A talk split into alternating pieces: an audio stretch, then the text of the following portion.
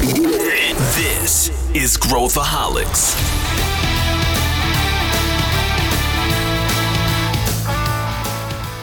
Olá, aqui é Pedro Van Gertner, sou o CEO da ACE e esse é Growthaholics, o podcast para quem adora inovação e empreendedorismo. Você sabe como algumas das maiores empresas do mercado atualmente encaram a inovação aberta? Nós entrevistamos líderes de hubs e labs de inovação dentro dessas corporações e olhamos os processos por trás das cortinas. Fizemos várias perguntas muito interessantes. E para analisar os insights desses cases, no episódio de hoje eu trouxe o LG e a Milena Fonseca, que estão à frente da Ace Cortex, a nossa empresa de consultoria.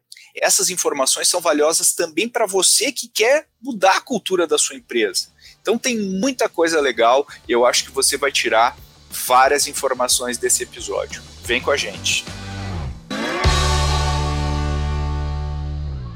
Estou aqui com dois pesos pesados, conceitualmente falando, porque são extremamente fit ambos, né, da inovação para falar sobre esse tema e já dou boas-vindas aqui aos veteranos, né, começando pela Milena Fonseca. Bem-vinda novamente ao Growthaholics. Oi, Pedro. Muito prazer estar aqui contigo de novo.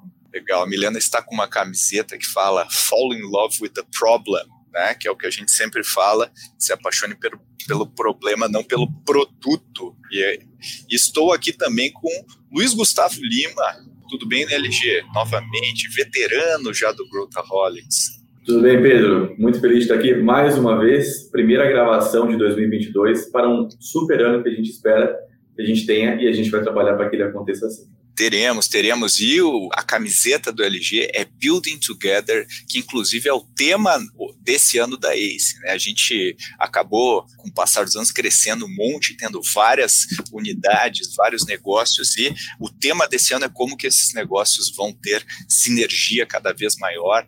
E é muito legal os projetos que a gente está fazendo para isso, certo, LG? Certíssimo. E a gente está muito entusiasmado com o que vem pela frente. Muito legal.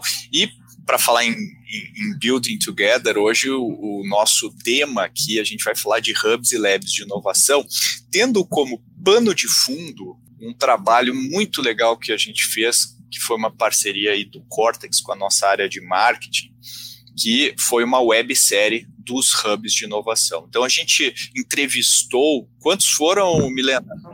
No total foram sete hubs de inovação que a gente conversou, de diferentes setores, como eu comentei, né? Então, Inova Brabo, Lab, Cubo, Brain, Innovation Lab da Natura, Lever Up da Unilever e AgroStart, Garagem da BASF. E eh, tem vários insights muito ricos aí desses sete setores diferentes e sete empresas diferentes que a gente conversou. E, eu acho que é legal a gente começar falando sobre inovação aberta, né? Que acho que todos eles, de alguma maneira, trabalham com startups.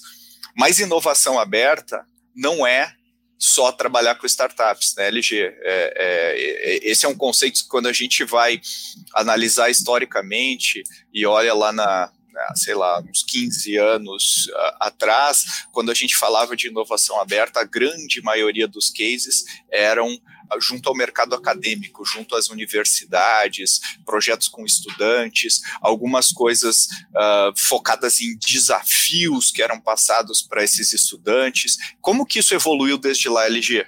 Boa. Inclusive, depois você fica à vontade para complementar, porque você escreveu sobre isso no livro, né? então, inclusive, consta no seu livro é, um capítulo que você fala lá de inovação aberta, mas é, um, um, uma das, das entrevistas, é uma das convidadas foi a Marina Almeida, da Natura, e ela começa a entrevista, né, Mi? Ela fala, olha, gente, inovação aberta é um negócio que só a Natura, ela faz isso há 20 anos já, e, e se a gente, no nosso caso aqui, né, aprofundar um pouco mais e, e conectar com conceitos um pouco mais acadêmicos e técnicos, a gente tem livros falando sobre isso de mais de 20 anos.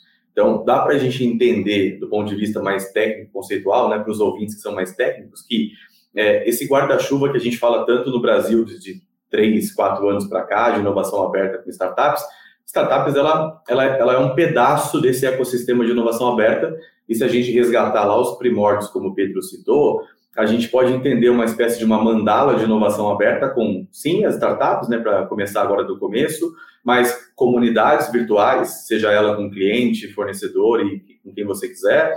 Os próprios colaboradores, funcionários, eles entram nesse pacote de inovação aberta também. Os clientes, então os famosos Fox Group, ou então as rodas de co-construção, que especialmente empresas de bens de consumo fazem, também se encaixam aqui nesse ecossistema de inovação aberta. Eventualmente, empresas do mesmo grupo, quando a gente fala de uma holding, é, tem se falado muito também de concorrentes, então isso aqui é um pouco mais delicado, mas existe inovação aberta a partir de co-construção com concorrentes e fornecedores.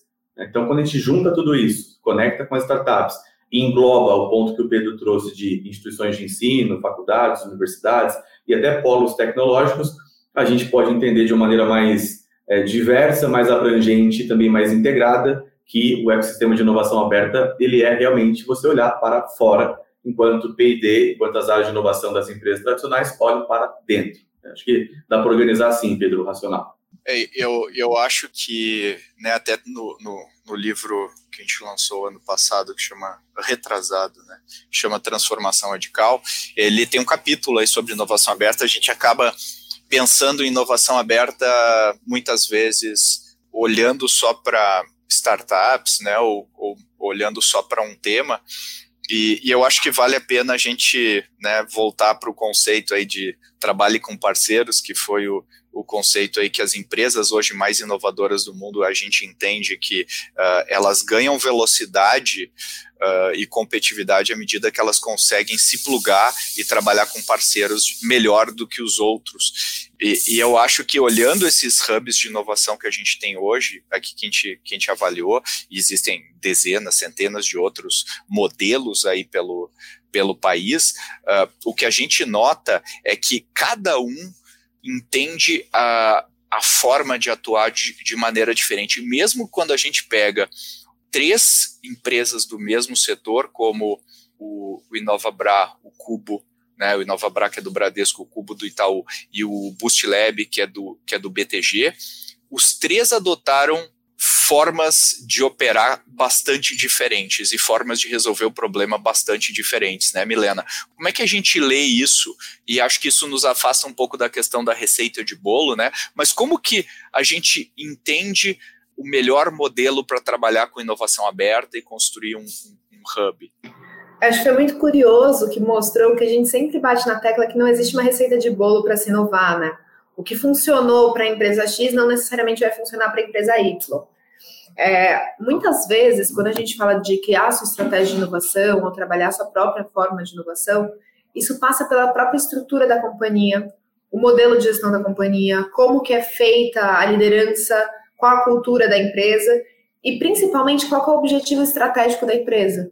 Porque a gente pode construir um novo negócio ou comprar um novo negócio de acordo com a estratégia da empresa e a velocidade que ela tem, onde que ela já é mais desenvolvida e ela tem algum fair advantage para entrar, ou onde, poxa, ela é zero desenvolvida, então ela tem que adquirir uma empresa para acelerar esse processo de aprendizagem. Então, isso mostra muito que não é porque, sei lá, o cubo foi super bem sucedido na forma como ele atua e como ele atua, que você, do setor financeiro, precisa seguir os mesmos passos e os mesmos caminhos. E aí isso passa primeiramente por aquela pergunta que a gente sempre fala: qual é o meu objetivo com a inovação aberta? Eu não vou fazer inovação aberta porque eu quero me relacionar com startups pura e simplesmente porque eu não vou gerar resultado. Mas o porquê que eu quero me relacionar com startups? Por que, que eu quero trabalhar inovação? Por que, que eu quero trabalhar novos negócios? E a partir disso você começa a abrir um leque de quais são os possíveis caminhos para a sua empresa. E aí, cruzando com a sua estrutura organizacional, com a sua liderança, com a sua cultura e seus objetivos, aí você começa a drivar a sua, sua estratégia como um todo, né? E o mais curioso é que cada um dos nossos entrevistados trouxe muito da sua vivência dentro da cultura e estrutura da própria empresa como aprendizado e como dica, né? E foram dicas muito diferentes também que a gente recebeu de cada um dos convidados. É, e, acho que o maior inimigo desse tipo de iniciativa geralmente não está fora, né? Está dentro da empresa. Né? Não são os concorrentes, é, é, a forma como a empresa vai atuar e vai uh, levar isso para outro patamar. E todos os entrevistados compartilharam muito dos seus próprios aprendizados, né? E da sua curva. E nenhum é da maneira que começou. Isso é interessante, porque eles também foram aprendendo e melhorando e aperfeiçoando o seu modelo à medida que se depararam com a realidade. E a Milena falou, né, LG, depende muito do objetivo uh, que a empresa tem, mas como que a gente pode pensar sobre esses objetivos? O que, que são objetivos realistas? O que, que são objetivos que, enfim, a empresa vai estar tá se iludindo? O que, que ela pode esperar né, desse, desse tipo de, de projeto? Boa. Então, eu, eu, vou responder tentando conectar o máximo possível com o que a gente aprendeu e ouviu das entrevistas, tá? Acho que o, o caminho que ficou claro para a gente, falando com, com, os profissionais, com os executivos, é que é, conectar esse objetivo do, do Hub, do Lab de Inovação, é totalmente e 100% com a, a, esfera de cima, né, com a esfera da estratégia da companhia. Então, essa deveria ser o ponto de partida. E, eventualmente, né, fazendo um exercício crítico aqui, às vezes quem está ouvindo pode pensar assim, né, ouviu a Milena falar agora e falar, ah, mas isso é muito simples, Mi, isso aí a gente já faz aqui, isso aí está super coberto. Mas não. Não é, não é o que a gente viu, né? Não é o que a gente aprendeu. Porque são muitos executivos para você conectar, para você é, onboardar, né? Para você engajar. E não é fácil, não é trivial fazer isso. Inclusive, eu lembro da, da entrevista com o Fernando do Inova Bra, que bem no finalzinho, assim, depois para quem for acompanhar, ela vai perceber esse momento, que ele fala assim, tá, mas vamos lá, pessoal, a gente pergunta assim, Fernando, mas o que, que você dica de, que, que você deixa de dica para quem está ouvindo? Ele, ele fala assim, qual que é a sua estratégia, você que está ouvindo agora? O que, que você quer fazer no final das contas? E a gente até brincou com ele, falou, pô, Fernando, então você está dando aqui uma aula metodológica daquilo que a gente gosta de pensar, né? Então, qual é a estratégia da companhia? Dessa estratégia da companhia, qual é a estratégia que eu quero para a inovação? Como ela se conecta com a estratégia da companhia? E, a partir disso, definir suas teses de inovação. Dentro dessas teses de inovação, aí sim você vai escolher quais são as iniciativas. Enfim, essa, essa definição desse objetivo, ele passa por discussões profundas ricas, que envolvem muitas, muitos tomadores de decisão, portanto, ela não é trivial, ela não é óbvia, para que, no final das contas, a gente tenha com clareza para onde a gente quer ir, com qual intensidade que a gente vai, quais são as ferramentas que a gente tem para ir para onde a gente quer ir, quem vai participar, quem vai endossar, quem vai patrocinar, e como a gente mobiliza as pessoas, cria aqui uma cultura de inovação é, de uma via de mão dupla, né? Quem está focado na empresa, no core business, aprende com quem está olhando para iniciativas de inovação, inovação aberta, e quem está aqui também aprende com quem conhece bastante o segmento, bastante a empresa. Então, é, a resposta mais óbvia de tudo é: dá trabalho, não é fácil, pode parecer, mas entenda que é tem bastante superficialidade nesse assunto quando a gente é, somente lê e entra em contato com o que existe por aí. Mas a websérie deixa muito claro que dá trabalho, é difícil, mas quando isso acontece, quando esse trabalho é bem feito, aí certamente os resultados aparecem. E quando a gente entra nessa, né, quando a gente vai conversar com os líderes que estão querendo começar a tatear nesse, nesse mundo, vários deles falam que um dos objetivos é a aculturação, né, o, da empresa, a empresa saber trabalhar com as startups e tudo mais. E a gente tem muita moda, né? Tem muita moda de agilidade e tudo mais. Agora mesmo estava falando com uma pessoa, estava falando, nossa, o squad ágil de transformação digital da minha empresa uh, é super burocrata. Eles só me colocam na fila, não mudou nada, continua a mesma coisa.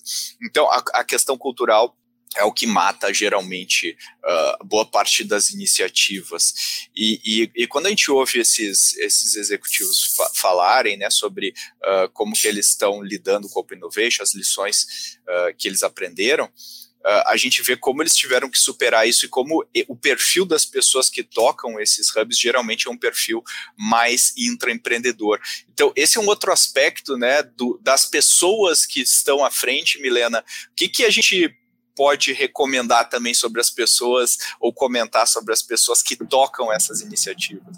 Super interessante você tocar nesse tema, Pedro. Inclusive, a conversa que a gente teve com o Fred do BTG, nosso parceiro aí de longa data, ele bateu bastante nessa tecla. Não só nas pessoas que precisam participar, mas também em quem que deve ser a cabeça dessa, dessa estratégia, dessa estrutura de Open Innovation.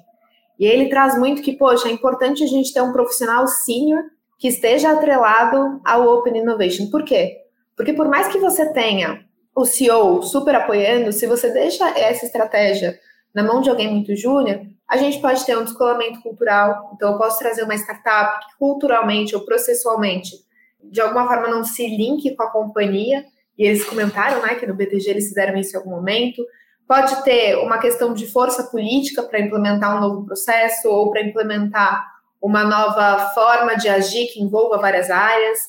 Então, acho que o primeiro passo é tem que ser senior e não pode ser qualquer profissional senior também. Tem que ser um profissional que seja high performer high performer e que esteja adepto, né, e propenso a tomar riscos de alguma forma.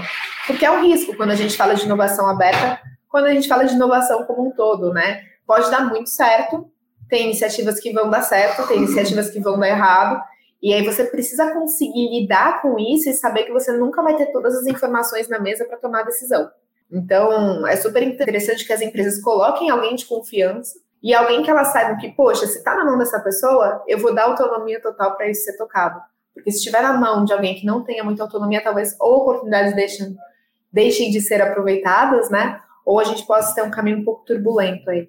Eu concordo bastante, acho que o perfil dessa pessoa e o espaço e o acesso que ela tem dentro da, da companhia, né? Quer dizer, quando ela fala, as pessoas devem escutar porque se ela tiver o desgaste de ter que fazer um super business case para cada ideiazinha que ela for levar para frente, uh, fica impossível tocar um, alguma coisa. E o conceito do laboratório de inovação, do hub de inovação, é justamente ter um certo passe livre para criar algumas iniciativas, algumas coisas dentro da organização, o que linka, né, LG, diretamente com o, a ambidestria corporativa, ou seja, a empresa saber tocar duas frentes ao mesmo tempo, dois motores ao mesmo tempo, ou enfim, seja como o mercado falar.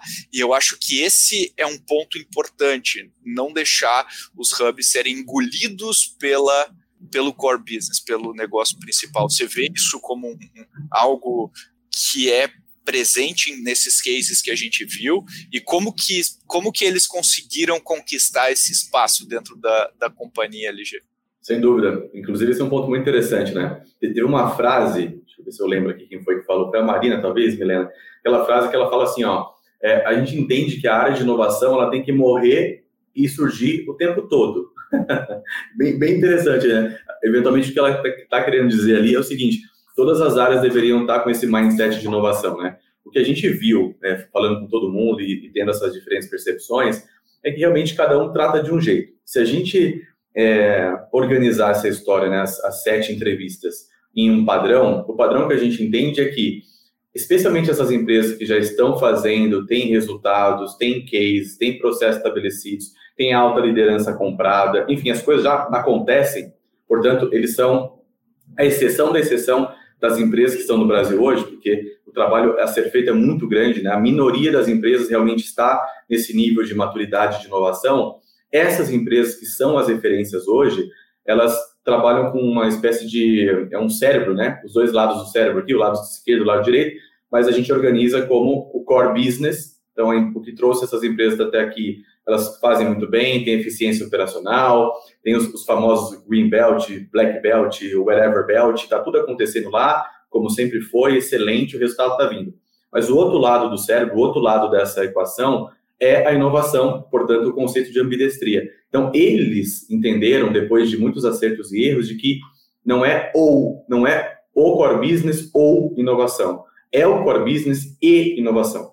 Por quê? Porque é assim que é o novo contexto de mundo. É, nunca mais a gente vai voltar a ter, né, Milene e Pedro, certamente o que a gente tinha antes da pandemia, quando ela estourou em 2020, aquele cenário de planejamento estratégico de 5, 10 anos, é, uma onda de transformação digital começando e os executivos entendendo que é a tecnologia que resolve tudo, e, e não é assim, né? Então, o que a gente viu nesses dois anos para cá é que esses executivos ganharam mais repertório, ganharam mais maturidade para entender que toda e qualquer organização viva, que tem como ambição crescer neste novo contexto de mundo, ela precisa ter um design organizacional que favoreça a inovação, consequentemente, ela tenha um cenário de ambidestria dentro da, da estrutura, assim como ela precisa ter uma cultura de, de experimentação, uma cultura de empreendedorismo, uma cultura de inovação. Então, fica muito claro nessas sete entrevistas que essas empresas estão desenvolvendo modelos de organização, designs de trabalho que consideram, que envolvem, que englobam o conceito de ambidestria. Eu acho que é uma das coisas mais difíceis de, de fazer dentro de uma organização, né? Porque tudo é bonito no papel, teoricamente, né? Então, quando o cara fala, ah, vou me aproximar dessa startup, parece uma coisa linda, né? Que mágica quase, que eu vou me aproximar de uma startup, ela vai plugar aqui na empresa, um pozinho mágico vai passar e todo mundo vai ficar mais inovador. O que acontece, na verdade, é o projeto é complexo, a gente tem que alinhar em vários interesses, uh, as coisas não vão andar na velocidade uh, que a gente quer, muitas vezes uma startup pode ficar frustrada pela lentidão, e o nome da empresa pode ser bastante afetado no ecossistema de inovação se as startups perceberem que a empresa é lenta, né, ou que ela envolve demais a startup, ainda mais hoje em dia que as startups já entendem com clareza o que esperar de um programa de, de inovação aberta, de uma chamada, como se, como se diz no mercado. Uh, então, assim, já se perdeu muito da inocência em relação ao que se esperar desse tipo de parceria, né? E muitas vezes as empresas têm trazido também pessoas que já tiveram experiência em startups para ocupar uh, parte desses uh, do quadro, né, de pessoas do, do, do seu hub de inovação. Agora, uh, pensando em, em, até pouco tempo atrás, né, esses programas de inovação aberta que eram ligados a universidades e não dava muito resultado, mas também não se investia muito dinheiro, né? Era tava tudo ali, ah, tem que fazer, bota uma graninha ali no programa com, a, com as universidades, mas não necessariamente cobra, o nível de cobrança é muito alto. O que não é verdade hoje. Hoje as empresas, várias delas, várias das que a gente conversou, estão colocando bastante recurso em hubs de inovação, em labs, em hubs de inovação. Uh, e aí, Milena, você acha que a barra sobe também, a expectativa da empresa sobe? E como administrar esse nível de cobrança da empresa à medida que o, o orçamento também sobe? Né? Como que a gente casa esse nível de cobrança e o risco uh, obviamente, das soluções que saem do hub de inovação serem totalmente voltadas à eficiência operacional com essa cobrança, né? Como é que a gente casa esses incentivos na tua visão, Mi? Eu acho que é muito importante a gente olhar para isso, principalmente porque não é bonito. Como a LG comentou, não é um processo fácil, simples, em que, poxa, estralei os dedos e agora eu tenho um hub de inovação aberta, ele funciona, ele tem um grande orçamento e ele já traz uma grande lucratividade. Existem tempos e momentos, né? Existe um processo de garantir que a empresa esteja comprada, de garantir que exista um valor visto naquele hub, depois um momento de alta pressão, como você falou, em que eu tenho alto orçamento, mas uma pressão muito grande para entregar resultados que só vai vir do longo prazo, e depois de três, quatro, cinco anos que vão vir os resultados. E aí tem uma frase muito legal que a Zaima, do, da Brain da comentou com a gente, que foi a transformação digital para a gente no início parecia uma tempestade. E isso marca muito esse processo, né? Então, poxa, precisamos inovar, tá aqui teu orçamento, vai lá, cria teu hub de inovação. O que, que eu faço agora? Então, não só a cobrança externa é muito grande, como a ansiedade desse intraempreendedor também é, né? Porque ele não sabe quais são os primeiros passos que ele toma, qual o caminho certo, porque não existe um caminho certo. Como a gente falou aqui, depende muito da estrutura organizacional, da estratégia da empresa, o que a empresa está buscando no longo prazo. Então, acho que o primeiro passo é como que eu mostro que isso aqui que eu estou fazendo gera valor? Quais são os primeiros quick wins que eu posso gerar para mostrar, poxa, ó, investe mais aqui, investe no meu hub, porque ele está gerando resultados para a empresa. E eu tenho que ter um mix, né? Principalmente por conta da cobrança que eu tenho grande da empresa, eu preciso ter um mix entre inovações que vão ser de longo prazo, vão ser super disruptivas e vão olhar ali para um horizonte 3, e inovações que são mais incrementais, em que eu vou implementar um novo processo ou vou fazer uma melhoria de eficiência operacional, que vão já me gerar um saving ou um lucro ou um faturamento extra, que depois vão ajudar na defesa do hub como um todo. Eu acho que existe algo que é tricky aqui, quando a gente fala de quebrar, né, entre horizonte 1, 2 e 3, a trilha de inovação, que é como que o executivo de inovação garante que nessa pressão que ele está sofrendo, nessa tendência, ele não vá só para eficiência operacional, ele não vá só para uma melhoria de canais, para gerar receita no curto prazo. Ele consiga olhar pelo longo prazo. E acho que tem dois fatores que ajudam muito né, nesse sentido. Um é uma governança muito bem estruturada, com indicadores claros que mensuram a inovação e não indicadores comuns da companhia como um todo, né? Porque esse é outro erro.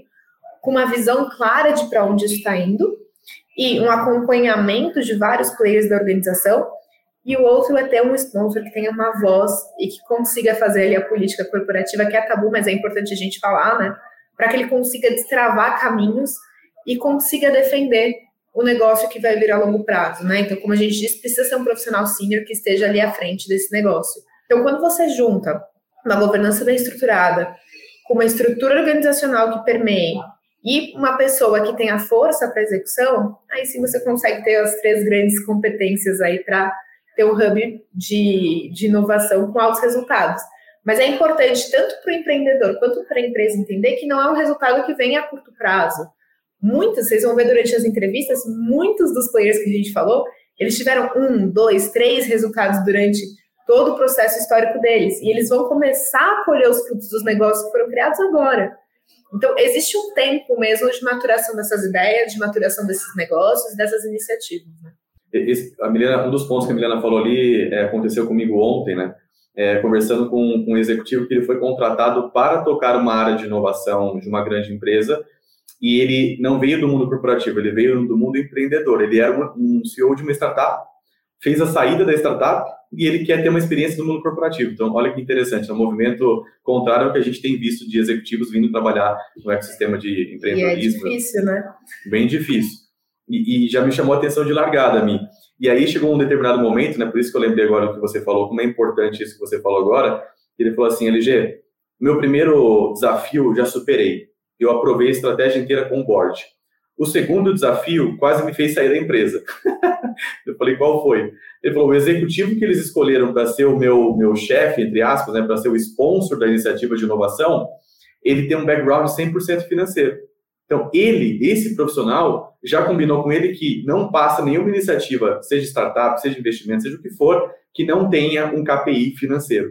Então, olha, que, olha como é profundo isso. De um lado, esse executivo clássico, tradicional, ele não está errado no seu pensamento, porque ele foi ensinado a fazer dessa forma. Então, ele precisa aprender, a gente tem que sensibilizar, tem que ensinar, tem que pegar na mão e ajudar.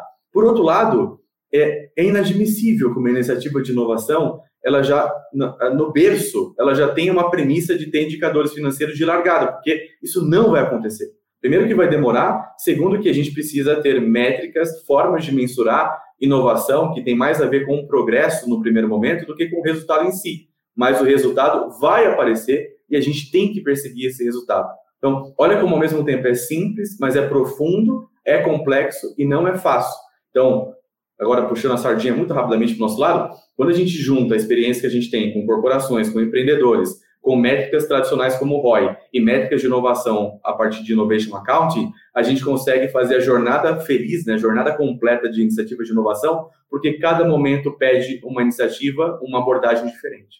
É, eu, eu, acho que quando o empreendedor vai trabalhar numa corporação, a sensação é parecida com o, o Mercúrio lá do X-Men, sabe? Aquelas cenas assim que tá todo mundo andando em câmera lenta, assim o Mercúrio vai, vai fazendo as coisas, porque é, é o, o, o, ambiente corporativo, ele, é, de uma grande empresa, ele, ele é mais lento por natureza, né? Ele é um transatlântico e, e e não uma lanchinha. Então ele tem essas características e eu acho que tem um componente aí da que a gente fala de ser bilíngue, de saber lidar com o empreendedor, saber lidar com o, o corporativo, que é crítico para exercer essa função. Agora, a, a gente eu, queria entrar um pouquinho aqui, a gente está tá arrumando aqui para o final do nosso episódio, mas eu queria entrar. A, a, às vezes as pessoas abstraem um pouco né, tem, tem dificuldade de aterrizar no que, que significa o dia a dia, né, o que, que significa na prática uh, tocar esse, esses projetos dentro de um hub de inovação. E, e, eu acho que cabe a gente desmistificar um pouco, né, quando a gente fala de inovação aberta, a gente costuma falar assim que existe aquela inovação que é inovação aberta de dentro para fora, que é quando eu tenho uma inovação, eu tenho um produto e eu quero geralmente levá-la para fora. Então é, por exemplo, eu fazendo uma parceria com o Rap para distribuir o meu produto. Isso é uma inovação aberta dentro pra... E aquela de, de fora para dentro é quando geralmente alguém tem um produto né, ou alguém tem uma inovação e eu trago ela para dentro do meu ecossistema para distribuir uh, para o meu ecossistema. Os dois são válidos e geram valor, uh, mas tem eh, muitas uh, variáveis aí no, no meio para acontecer. E, e, normalmente os programas corporativos, estou fazendo bem aspas assim, de aproximação com startups, eles têm uma fórmula né, que hoje é vendida meio que no mercado, né? Que é aquela coisa que eu, ah, eu vou lançar um desafio, eu vou encontrar startups, eu vou plugar essas startups para resolver o desafio. O que acontece na vida real aqui, 99% dos projetos que acabam sendo usados por quem está à frente desses programas para justificar a existência do programa são de eficiência operacional, né? São aqueles projetos de ah, aumentou em tanto. Então, eu queria agora, vamos fazer uma rodada aqui para mostrar outras modalidades que a gente encontra e até encontrou nesses diferentes uh, hubs e labs aí que a gente entrevistou, uh, que a gente pode usar, né? Que, que, que, que, modalidades, que formas normalmente essas empresas adotam para tocar, né? Quem quer começar aí? Eu acho que existem várias, né? São vários mecanismos que você pode utilizar quando você fala de inovação aberta, que vão desde essa tradicional de, poxa, vou abrir uma chamada, vou me relacionar com startups de alguma forma, até, poxa, vou criar um novo negócio do zero, vou construir isso aqui porque eu tenho um grande unfair advantage nesse mercado, eu vou acelerar uma startup, eu vou investir ou adquirir uma startup porque, poxa, faz muito sentido com a minha estratégia, ou eu posso fazer um processo de hackathon em que eu abro, isso já acontece há muitos anos também, né? Não com esse nome, mas já acontece há dezenas de anos que é eu abro para jovens, abro para universitários, abro para programadores desafios que eu tenho internamente, e aí, ou até mesmo para os meus próprios colaboradores, e aí eles têm um período para resolver esses desafios e alguma premiação atrelada, porque eu consigo quick wins em desafios de eficiência operacional. Então, eu acho que existem todas essas iniciativas, mas tudo vai depender de o tempo em que eu espero ter o resultado dessa iniciativa, o nível de complexidade dessa iniciativa, e se é uma iniciativa de melhoria operacional, se é uma iniciativa de estrutural, que seja estrutural na corporação, se é um novo negócio ou se é um novo mercado que eu vou entrar. Então, eu, eu gosto de quebrar isso em níveis, né? Eu tenho o primeiro nível que eu estou fazendo só um relacionamento ali com startups, com universidades, com jovens, com os meus colaboradores, em que eu estou colocando desafios para eles, mas são desafios simples ou problemas simples que eu posso resolver, do tipo, poxa, eu estou com um problema no recrutamento da RH, eu vou lá eu chamo a GUP. Então, esse é o primeiro nível de relacionamento, né? No segundo nível, você começa a trabalhar um pouco mais hard, como que eu entro num canal em conjunto com uma startup, ou como que eu coloco uma startup para aumentar a minha oferta para os meus clientes, e aí você começa a entrar mais a fundo com POCs, ou até mesmo no terceiro nível, com a construção de negócios com uma startup. Poxa, essa startup tem essa tecnologia, eu tenho esse mercado, e se a gente se juntar, criar um negócio junto, criar uma JV, até mesmo eu investir e adquirir essa startup, né? E aí é importante a gente falar que a inovação aberta não só de startups ela é formada. Eu posso criar internamente, né? Estou falando de criar negócio internamente, ou criar iniciativas internas, ou fazer programas de empreendedorismo. Então, todo esse leque que a gente fala em inovação, ele entra como um todo em inovação aberta. Então, bom, a Milena falou de várias, várias coisas, né? De, de desde pensar no, no, no, que, no que, que a gente quer encaixar, até num, num negócio uh, que não envolve necessariamente só startups, né? Envolve uh, fazer uma joint venture com outras empresas. Isso é muito comum, inclusive, a gente está vendo duas grandes empresas se unir para encarar um desafio. Uh, como escolher LG? Qual, qual, qual, e assim, que outros modelos né, você entende que pode fazer sentido? E como que eu escolho o, o que, que eu vou fazer? Boa. Bom, então, já que a gente está caminhando para o final, vamos conectar com o que a gente falou no início. o que é que eu quero? Qual a minha estratégia? Então, assim, eu quero, eu quero fazer o quê? Eu quero melhorar alguma coisa que eu já tenho? Eu quero entrar no novo mercado? Eu quero lançar um novo canal? Eu quero ter uma nova proposta de valor? Eu quero testar uma nova tecnologia, então, assim, só que brincando, eu dei cinco exemplos. Então, a partir daquilo que eu quero, eu vou escolher qual é a iniciativa que faz sentido para mim. O que eu gosto de pensar, Pedro, e a gente pode conectar os pontos aqui, que certamente você, Milena, estão é, a bordo do que eu vou falar aqui agora, é o seguinte, se eu estou com uma iniciativa de inovação, que pode ser um hub ou um lab de inovação, e eu já tenho, estou partindo do pressuposto de que a estratégia está clara, os objetivos são definidos. Eu posso ter um caminho que é a conexão com startups, como a Milena bem citou, eu posso ter um, outro caminho, uma outra esteira, uma outra avenida, que é a criação de novos negócios, que se conecta com duas iniciativas aqui, é, programas de empreendedorismo, aquela, aquele famoso geração de ideias que os colaboradores dão, com transformação cultural. Então, o colaborador que passa por programas de empreendedorismo, ele vai aprender, vai criar novos negócios, vai aprender a tirar ideias do papel e, consequentemente, eu estou trabalhando também a transformação cultural porque eu estou fazendo o upskilling, o skilling desses colaboradores com esse mindset inovador empreendedor. Então, essa é uma iniciativa isolada, é criar novos negócios, por exemplo, a partir de uma iniciativa de intraempreendedorismo. Ou, pegando aqui carona no que você trouxe, uma joint venture. A minha empresa está aberta a fazer isso. Eu sou uma empresa nacional, multinacional. Sou uma empresa familiar, sou uma empresa que presta contas lá para a sede nos Estados Unidos, na Europa, na Ásia. Então, preciso combinar com, com o global, depois trazer para o Brasil. Então, tá. Então, quais são os meus eventuais parceiros, cases potenciais de joint venture. Então, existe um caminho enorme aqui, até carregando um pouco nas tintas, eu diria que em 2022, 2023, especialmente, a gente vai ver muitos casos de joint venture, criação de novos negócios que se conectam com o core dessas empresas, oportunidades que estão ali nas adjacências e intersecções das categorias, dos mercados, etc. Então, criação de novos negócios joint venture. O M&A, a gente vê nos últimos três anos uma a curva ascendente de M&A de grandes empresas, com startups há dois anos, o negócio bombou, né, Pedro? Só vai aumentar. Só vai aumentar. Então, M&A é, vai andar muito junto aqui com as iniciativas de inovação aberta, Corporate Venture Capital, Corporate Venture Building, etc. E a gente também pode dizer aqui que uma das avenidas pode ser trabalhar de forma ágil. Então, usar a inovação aberta para aprender como acontece fora, para a gente implementar dentro e não correr o risco de acontecer o exemplo que você trouxe aqui no podcast de hoje, de que o squad que a empresa montou é mais burocrático do que a estrutura que tinha anteriormente. Então, esse é o pior dos mundos totalmente, né? Então, realmente, assim, é uma sopa de letrinhas, é um cardápio, é um portfólio de iniciativas que o profissional, que o executivo tem à uhum. disposição, cujo objetivo principal, a base, o fundamento de tudo, é o mais trivial da humanidade quem eu sou, para onde eu vou, o que eu quero, o que eu não quero, com quem eu vou, qual é o meu senso de urgência, quanto dinheiro eu tenho para investir, quem eu quero que esteja comigo e abrir a cabeça para saber que os erros vão acontecer, mas também ter a cabeça aberta para aprender rápido e agir como empreendedor.